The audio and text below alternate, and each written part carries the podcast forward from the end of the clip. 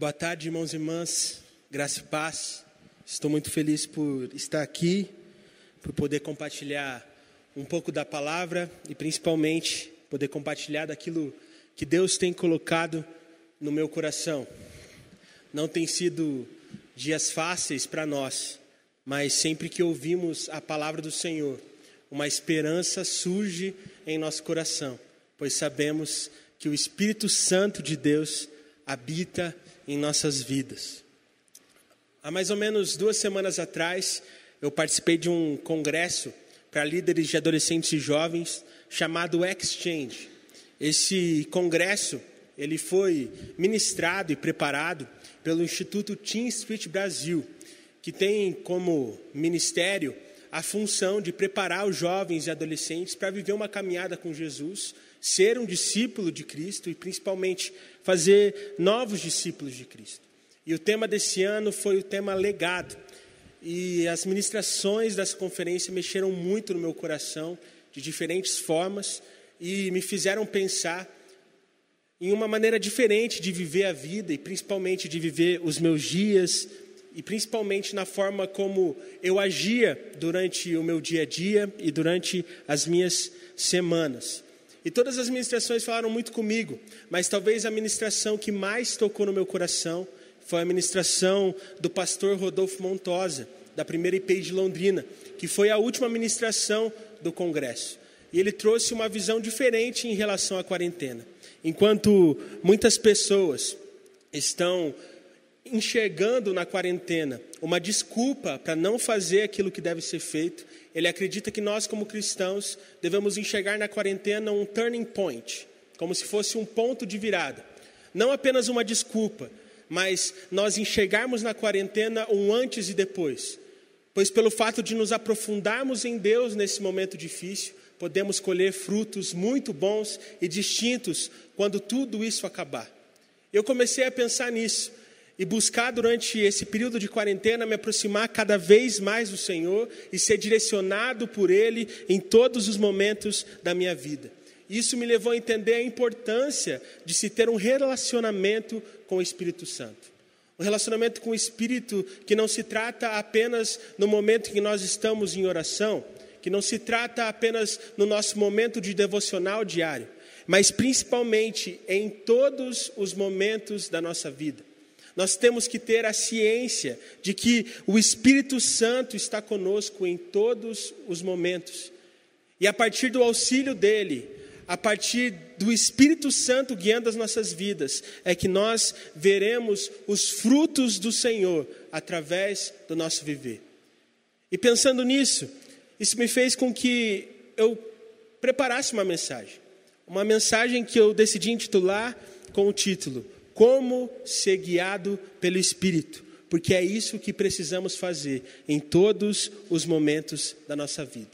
Para termos embasamento bíblico, eu gostaria de te convidar a abrir a sua Bíblia comigo, lá no Salmo de número 139, nós vamos ler do verso 1 ao verso 10. Eu vou ler na linguagem NVI e eu espero que você consiga acompanhar essa leitura junto comigo. Salmo de número 139, do verso 1 ao verso 10. A palavra diz assim: Senhor, tu me sondas e me conheces. Sabe quando me sento e quando me levanto. De longe percebes os meus pensamentos. Sabes muito bem quando trabalho e quando descanso. Todos os meus caminhos são bem conhecidos por ti. Antes mesmo que a palavra me chegue à língua, Tu já a conheces inteiramente, Senhor. Tu me secas por trás e pela frente e pões a tua mão sobre mim. Tal conhecimento é maravilhoso demais, está além do meu alcance. É tão elevado que não posso atingir. Para onde poderia eu escapar do seu espírito? Para onde poderia fugir da sua presença? Se eu subir aos céus, lá estás. Se eu fizer minha cama na sepultura, também lá estás. Se eu subir com as asas da alvorada e morar na extremidade do mar, mesmo ali, a tua mão direita me guiará e me susterá. Vamos orar? Senhor Deus Pai, muito obrigado por tudo que o Senhor tem feito nas nossas vidas, Pai. Obrigado por essa tarde, obrigado pela Sua palavra e obrigado pelo Seu Espírito. E nesse momento nós te pedimos para que o Senhor venha com a Sua presença, pois a Sua presença é tudo que precisamos. E pedimos também, Senhor, para que o Senhor quebrante o nosso coração, para que a gente não apenas ouça a palavra, mas que a Sua palavra faça vida em nossos corações. Que a partir de hoje possamos sempre sermos guiados pelo Espírito e não pela carne. É isso que nós te pedimos, em nome de Jesus. Amém. Eu não sei você, mas eu realmente amo esse texto. Eu nunca me esqueço a primeira vez que eu li esse salmo e por muito tempo esses versos ficaram na minha cabeça. Principalmente por perceber a partir desse texto de que o Espírito do Senhor nunca nos abandona. Isso significa que o Espírito do Senhor sempre está conosco, em todos os momentos, seja nos momentos ruins, seja nos momentos bons, seja nos momentos de alegria ou seja nos momentos de dificuldade, seja nos momentos de tentação ou nos momentos que estamos louvando o Senhor a partir das nossas vidas. Nós precisamos entender que o Espírito sempre está conosco, portanto, nunca nos abandona. Mas não basta simplesmente termos a consciência de que o Espírito sempre está com a gente, se nós não somos dirigidos por Ele nos momentos do nosso dia a dia.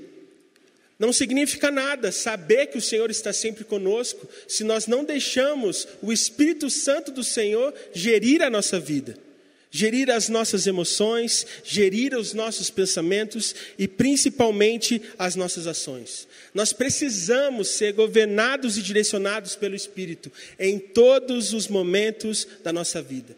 E, na minha opinião, alguém que conseguiu fazer isso de diferentes formas foi Davi. E é por isso que eu gostaria de pautar essa mensagem a partir da história e de alguns casos que ocorreram na caminhada de Davi com Deus. Portanto, hoje, o meu intuito com essa mensagem é, de certa forma, te auxiliar a ser guiado pelo Espírito a partir da vida de Davi. E o primeiro passo, e portanto o primeiro ponto da minha mensagem, de como ser guiado pelo Espírito é exercer governo. Nós precisamos exercer governo sobre as nossas vidas.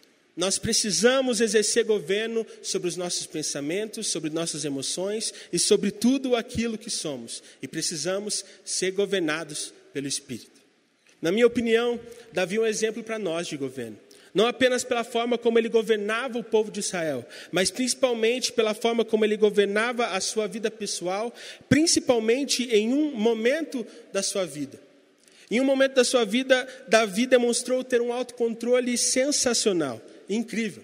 Eu não sei se você já parou para pensar, mas Davi foi ungido rei de Israel, mesmo antes de assumir o trono de Israel. E ele teve que esperar por muito tempo para que esse momento chegasse, para que de fato ele se tornasse o rei e o líder do povo de Deus.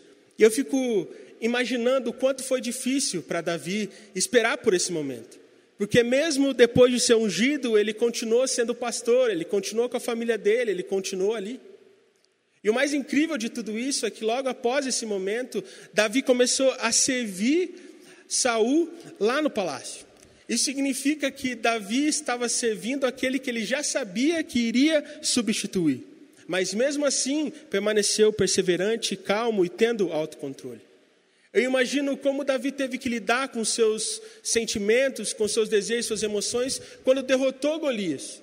Eu tenho certeza que Davi muito provavelmente esperava glória, esperava naquele momento já se tornar rei de Israel. Mas em vez de glória no curto prazo, o que Davi experimentou a partir daquele momento foi uma perseguição de Saul. E Davi literalmente era perseguido por Saul, e Saul queria de fato matar Davi. E Davi por muito tempo fugiu dele. Acontece que em dois momentos na Bíblia nós percebemos que Davi teve a oportunidade de matar Saul e acabar com aquele problema. Mas ao invés de ser guiado pela carne, ao invés de ser guiado pela lógica humana, Davi decidiu ser guiado por Espírito e ter paciência para que no momento certo a vontade do Senhor se cumprisse na sua vida. Davi não era guiado pela lógica humana. Davi não era guiado pelos sentimentos, Davi não era guiado pelas suas emoções. Davi era guiado pelo Espírito do Senhor e por isso teve uma caminhada com Deus de extremo sucesso. Davi também no primeiro momento em que começa a se tornar rei de Israel, em que começa a exercer um cargo de liderança no povo de Deus, um dos primeiros decretos que ele faz é tentar trazer a arca da aliança para perto, a arca da aliança para Jerusalém novamente. A arca da aliança que no Velho Testamento significava a presença do Senhor. É interessante perceber esse trajeto da arca da aliança de volta para Jerusalém, de volta para o palácio do rei. Nós percebemos que os soldados, os servos de Davi que faziam esse procedimento, eles tinham que ter muito zelo, muito cuidado, e portanto esse processo demorou por algum tempo. Até que eles conseguiram trazer a arca da aliança novamente para o palácio do rei. Conseguiram trazer a arca da aliança para Jerusalém, pois Davi sabia que deveria governar o, corpo de, o corpo de Cristo, que deveria coordenar e liderar o povo de Deus, não a partir do seu desejo, não a partir dos seus pensamentos, não a partir da sua inteligência, mas sim a partir da presença do Senhor. E quando ele chega em Jerusalém com a arca, a Bíblia diz que Davi dançava e louvava o Senhor por tudo, por aquela felicidade de poder participar e de poder estar na presença do Senhor, de poder liderar o povo a partir da presença de Deus. E ele dança de certa forma que faz com que Mical tenha vergonha de Davi. E logo depois desse momento, Mical vai falar com Davi e fala: Como pode o rei de Israel dançar dessa forma? E Davi olha para ela e diz, logo naquele momento, de que ele se humilharia e se submeteria diante do Senhor o quanto foi preciso, pois ele sabia que foi o Senhor Deus que o escolheu para aquele cargo. Seria o Senhor Deus que o fortaleceria para que ele pudesse exercer aquela função. E seria o Senhor Deus que o guiaria para que ele pudesse exercer a melhor liderança para o povo do Senhor. É muito estranho perceber que, por mais que Davi seja um grande líder, por mais que Davi seja um homem diante do coração de Deus, Davi sempre buscou não ser guiado por quem ele era, mas ser guiado pelo Espírito do Senhor. Davi exerceu governo sobre a sua própria vida e sobre a vida de seus irmãos, não pela própria força, mas pelo Espírito do Senhor. Davi exerceu o governo da forma como nós deveríamos exercer governo nas nossas vidas, a partir do Espírito Santo de Deus. Eu gostaria de fazer uma pergunta para você que é um pouco difícil. E essa pergunta é: você exerce governo sobre a sua vida? Você exerce governo sobre os seus pensamentos? Você exerce governo sobre as suas emoções? Você exerce governo sobre as suas atitudes? E eu, o que eu gostaria de falar para você nessa tarde, irmão, é que você, como filho de Deus, você, como crente, tem a obrigação de governar a sua vida, os seus pensamentos, as suas emoções, a partir do Espírito do Senhor para que aí sim você possa ter os frutos do Espírito. Se deixamos simplesmente a nossa natureza humana e a nossa carne nos governar, nós teremos os frutos da carne. Mas se deixarmos o Espírito governar as nossas vidas, nós viveremos os frutos do Espírito. Talvez nesse momento você entenda porque você está sempre desanimado ou porque você está sempre desmotivado, ou porque você está sempre sem esperança. Muito provavelmente, meu irmão, é porque você está deixando a carne dominar a sua vida. É porque você está deixando a carne governar os seus pensamentos, as suas emoções e as suas atitudes. Você deve, como crente, governar a sua vida a partir do Espírito Santo do Senhor, porque ao invés de você ter frutos da carne, como desânimo, como estar desmotivado, como não ter esperança, você terá os frutos do Espírito paz, alegria e renovo, apesar de qualquer circunstâncias, para que você consiga viver a vontade de Deus, apesar de toda e qualquer dificuldade. Nós precisamos sermos guiados pelo Espírito do Senhor, para que possamos nos tornarmos uma pessoa segundo o coração de Deus, assim como Davi. Isso nos leva ao segundo ponto, ao segundo aspecto de como ser guiado pelo Espírito ser uma pessoa segundo o coração de Deus. Desde pequeno, nas aulas da escola dominical e nas histórias que os meus avós, que, que o meu pai, que a minha mãe contavam para mim, eu sempre percebia que Davi era o homem segundo o coração de Deus. E a ideia que começou a ser formulada na minha cabeça era de que Davi era um homem quase perfeito, de que Davi era quase um super-homem e de que Davi nunca errava. E eu nunca esqueço a primeira vez que eu li a história de Davi, lendo as escrituras mesmo e olhando por mim, e eu me assustei, porque eu nunca tinha imaginado que Davi tinha cometido tantos erros como ele cometeu, porque eu esperava que ele devia ser perfeito. Mas o que a gente percebe nas escrituras é que Davi estava longe disso. Nós podemos perceber que muito provavelmente Davi não, não era um bom pai, porque conflitos entre os filhos de Davi eram extremamente constantes. E Davi chegou a ser perseguido por um filho, se nós lemos as escrituras. Mas talvez o que mais me assustou foi o que Davi fez quando teve um caso com Batseba. Percebeu o que Davi fez com seu soldado, me deixou angustiado. E eu começava a questionar o Senhor: Senhor Deus, como pode um homem como Davi, que faz uma coisa dessa, ser um homem segundo o coração de Deus? Por que isso? Porque um homem assim é um homem segundo o seu coração? E o que eu pude perceber com o Espírito Santo falando comigo, com o Senhor falando comigo, com as Escrituras tocando meu coração, é de que ser uma pessoa segundo o coração de Deus não tem nada a ver com perfeição. Davi era um homem segundo o coração de Deus, pois sempre reconhecia o seu erro e estava disposto a recomeçar a sua vida, sendo guiado novamente pelo Espírito do Senhor. Toda vez que Davi pecava, a primeira coisa que ele fazia era entrar na presença de Deus, reconhecer o seu erro e pedir forças para recomeçar a partir da força do Espírito. Toda vez em que ele errava, toda vez que ele cometia um erro gigantesco, ele entrava na presença do Senhor, reconhecia o seu erro e recomeçava a partir da força que o Espírito fornecia ao coração de Davi. Toda vez que Davi errava, Davi arcava com as consequências, assumia a sua responsabilidade, mas se entregava ao Senhor e pedia por transformação. Davi não, não cometia o mesmo erro sempre, mas Davi sempre buscava melhorar, pois arcava com as consequências, assumia a responsabilidade e buscava ser dirigido pela vontade de Deus, mais uma vez. E normalmente não é isso que fazemos.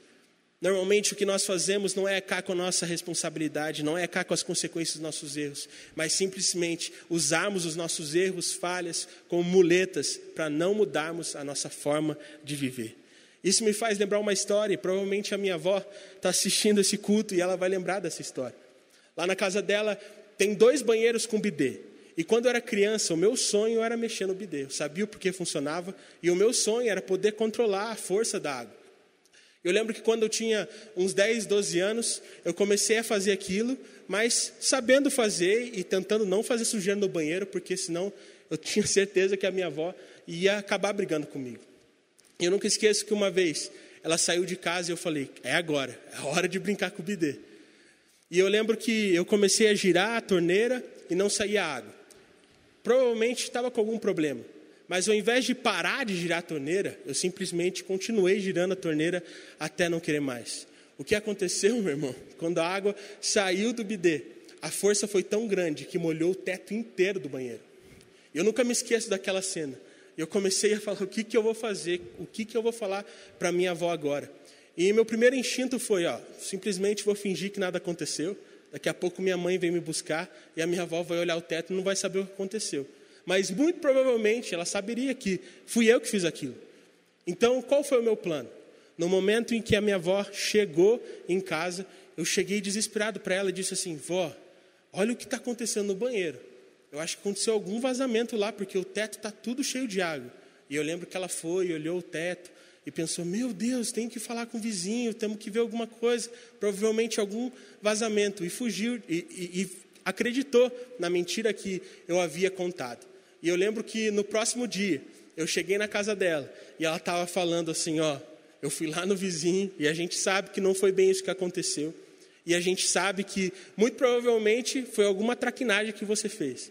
E finalmente eu tive que arcar com as consequências e arcar com, as, com a minha responsabilidade. Saber que era culpa minha daquilo ter acontecido. E talvez esteja pensando assim, Juninho, o que, que isso tem a ver com a pregação que você está falando? É que o fato de eu mentir foi para fugir daquilo que eu merecia, que era briga, que era punição, que era o castigo. E muitas vezes é o que a gente faz na nossa vida. Quando nós nos enfrentamos, quando nós enfrentamos uma dificuldade, quando nós enfrentamos uma situação difícil, nós mentimos para nós mesmos e começamos a inventar desculpas. E muitas vezes isso acontece no nosso relacionamento com Deus. Nós sabemos que devíamos estar buscando mais o Senhor, servindo mais o Senhor na igreja, mas muitas vezes nós ficamos inventando desculpas, mentindo para nós mesmos, simplesmente para não arcarmos com as consequências dos nossos erros e para não assumirmos a nossa responsabilidade. Nós precisamos entender que as nossas ações geram consequências. Portanto, as nossas ações devem estar fundamentadas no Espírito do Senhor e não na nossa carne, para que as nossas consequências sejam frutos do Espírito e não frutos da natureza humana. Então, o que acontece? Normalmente, quando nós estamos com problemas, quando normalmente, quando tudo está dando errado, a gente começa a mentir para nós mesmos e fingir que a responsabilidade não é nossa. Então o que a gente faz? A gente culpa a quarentena, a gente culpa a crise econômica, a gente culpa as outras pessoas, mas a culpa nunca é nossa. É nosso dever sermos guiados pelo Espírito. É nosso dever semearmos as orientações do Espírito para colhermos os frutos do Espírito na nossa vida. Se semearmos o que a nossa carne fala para semearmos, nós iremos colher o que ela fornece para nós, que é a morte precisamos fazer como Davi. Toda vez que errarmos, toda vez que falharmos, toda vez que pecarmos, toda vez que tropeçarmos, devemos irmos na presença de Deus, reconhecer que estamos errados e recomeçarmos a nossa vida vivendo pelo Espírito e deixando a carne de lado, queimando a palha para que fique em nós apenas aquilo que é do Senhor. E é incrível perceber o quanto Davi fazia isso durante a sua caminhada. É incrível perceber que Davi sempre tinha altos e baixos, mas que ele sempre voltava diante da presença de Deus. É incrível perceber a força de Davi, mas a verdade e a força de Davi vem do fato dele não ter força e reconhecer que a força dele estava no Senhor. E esse é o terceiro e último ponto da minha mensagem, de como sermos guiados pelo Espírito. Reconhecer que a força estava no Senhor. É muito estranho perceber porque desde sempre Davi tinha consciência de que a força não estava nele. Mesmo quando ainda era um pastor de ovelhas, ele não reconhecia a sua força, mas reconhecia a força do Senhor. E as outras pessoas também não viam a força que existia em Davi, porque seu próprio pai não conseguia acreditar de que seria ele o ungido por Samuel para se tornar rei de Israel. Mas Davi sempre soube que a sua força estava em Deus. No momento em que ele precisou matar Golias, ele não confiou na força do seu próprio braço, mas sim buscou força na orientação do Senhor para fazer aquilo que era a vontade dele. Eu imagino no momento em que Davi teve a oportunidade de matar Saul e acabar com o seu problema. Ele não buscou forças para vencer a carne nele mesmo, mas no Espírito do Senhor, para que ele se mantenha firme. Assim como Davi, nós devemos ter força no Senhor, por sermos guiados pelo Espírito. Você não vai ter força para vencer as suas, suas dificuldades a partir do seu próprio braço. Você não vai conseguir vencer as suas tentações a partir do seu próprio braço. Você não vai conseguir transformar a sua vida a partir do seu próprio braço, pois você precisa ser guiado pelo Senhor e pelo Espírito de Deus para que as coisas de fato aconteçam na sua vida. Portanto, meu irmão e minha irmã, reconheça que a sua força está no Senhor. Toda vez que falamos sobre força e o assunto é Bíblia, nós normalmente lembramos da vida de Sansão. E aqui é um exemplo muito bom para nós darmos, porque Sansão, desde criança, foi separado pelo Senhor foi escolhido pelo Senhor e era um consagrado ao Senhor. Portanto, Sansão não podia simplesmente fazer aquilo que ele queria e fazer qualquer coisa, assim como os outros homens. Ele tinha que se privar de algumas coisas porque ele era consagrado pelo Senhor. E por ser um consagrado ao Senhor, Sansão era dirigido pelo Espírito e era o Espírito que dirigia a sua vida.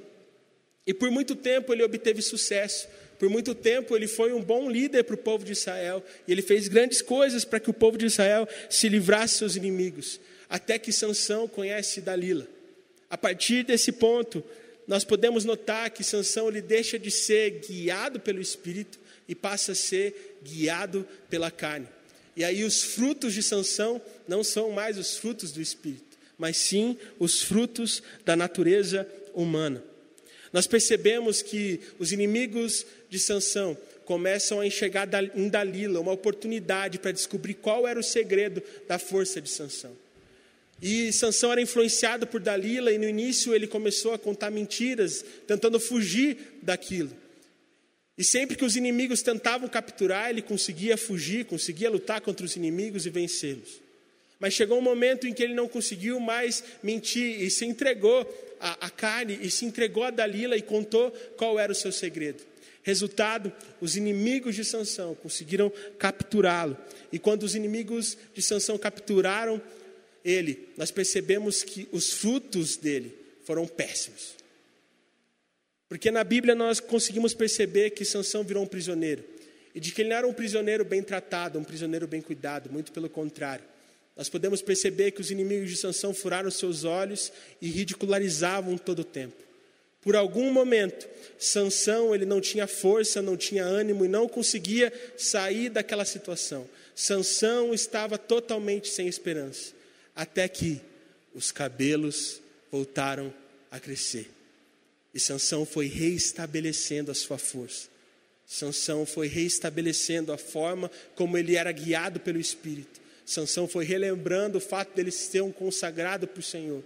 E tem um final trágico, mas de certa forma um final de herói, porque quando Sansão se sacrifica, o povo de Deus se liberta pela força que foi restaurada naquele servo do Senhor, simplesmente pelo fato dele voltar a ser guiado pelo Espírito do Senhor.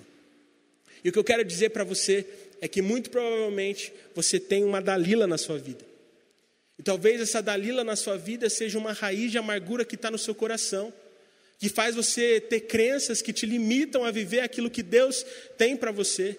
E o que você precisa fazer é largar a Dalila o quanto antes. Talvez a sua Dalila seja o seu emprego, talvez a sua Dalila seja a sua conta bancária, talvez a sua Dalila seja circunstâncias, talvez todas essas coisas estão te fazendo ser guiados pela carne e não pelo espírito.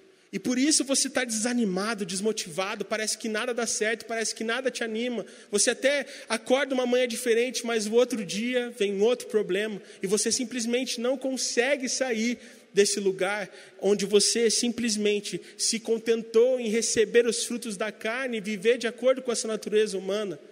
Mas, meu irmão, assim como os cabelos de Sansão voltaram a crescer, tudo que você precisa fazer para ter os frutos do Espírito na sua vida é assim como Davi, reconhecer os seus erros na presença do Senhor e passar a caminhar novamente de uma nova forma, sendo guiado pelo Espírito em todos os momentos. Nós precisamos fazer isso para conseguirmos ver com os nossos olhos os frutos que podemos dar quando caminhamos com o Senhor. Se você precisa de paz, se você precisa de alegria, se você precisa de renovo, o único que pode te fornecer isso é o Espírito do Senhor.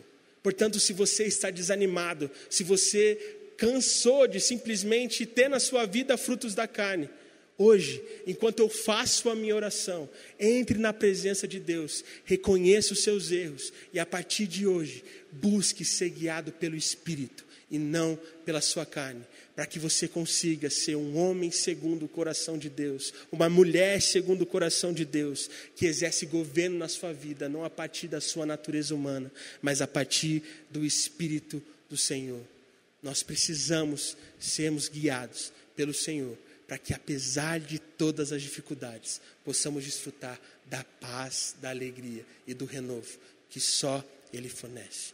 Enquanto eu faço a minha oração, você faz a sua. Eu sempre costumo dizer que Deus não gosta de orações bonitas, com palavras super bonitas e super, de certa forma, agradáveis aos ouvidos. Deus gosta de oração com um coração quebrantado. Se você sente que você está preso à sua natureza humana, você está preso à sua carne. Reconheça os seus erros ao Senhor e passe a viver de forma totalmente diferente, sendo guiado pelo Espírito. Vamos orar?